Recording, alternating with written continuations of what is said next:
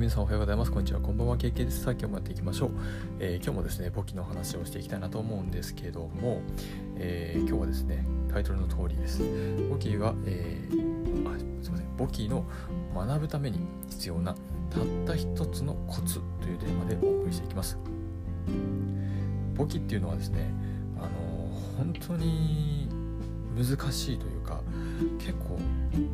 なんかいろいろな計算もありますしいろんな科目があったりとかですね仕分けっていうその会社の商品の取引とかあとは売り上げた時の流れとかを仕分けをその入力して、えー、残していかなければいけないんですけどでそういったものをですね日々ずっとやっていくのが、えー、帳簿に記すと書いて簿記というものになります。ただですねそれをやってる簿記の勉強をして、まあ、実際にねあの経理部の人と会社の経理をされている方とかあとはもっといくと税理士の方、えー、公認会計士の方っていうのはまずここは間違いなく通っている道なんですよね。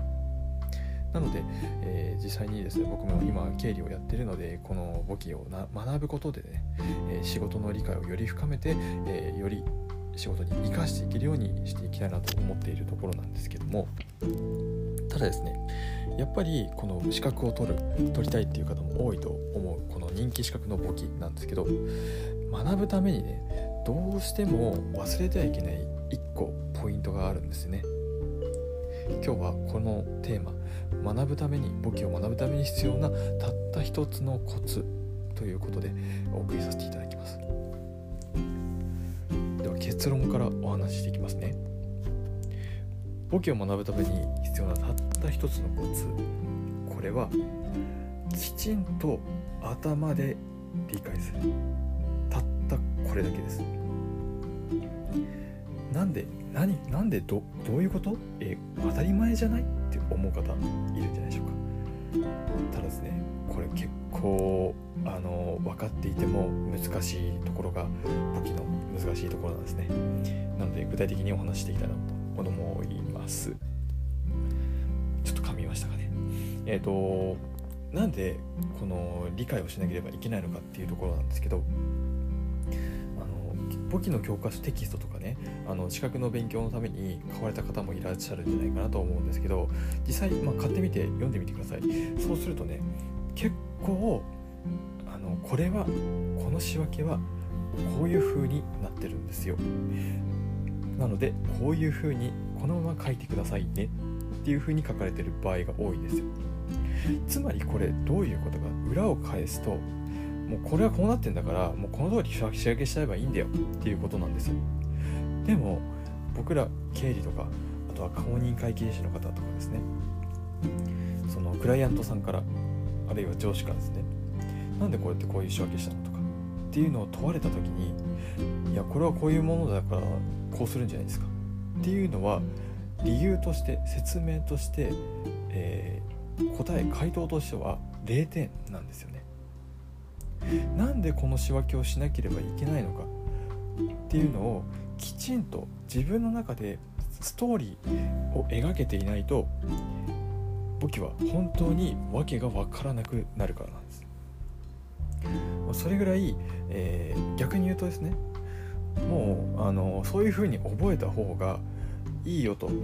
その裏を裏のストーリーを見ろ見ようとするともう本当に複雑なのでもう見ずにもう資格として取るんだったらあのそこまで覚えない方がいいよっていうことを言われているんですよ。ただですねそれを実際に試験などの問題で、えー、解いてみようと思った時にこれはこうなっててっていうからこう書いた方がいいよこう仕分けした方がいいよっていう風に書くと、まあ、結果的にね合ってることも多いとは思うんですけど逆にあの外れているって可能性もなきにしもあらずなんですね。つまりそういった時にえこれって確かこういう仕分けだったよなっていうのをちょっとモヤモヤしながら回答することになるのはちょっと試験を受ける上ではなかなかリスクがあるんですよ。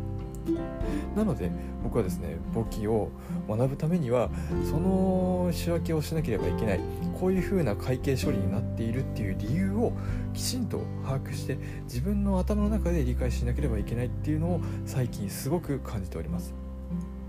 で実際試験を受けるにあたってもですねやっぱりそういった部分を理解していないと本当に訳が分からなくなって、えー、結果、えー、不合格になってしまうっていうのが今回僕がやってしまったミスでありました。なので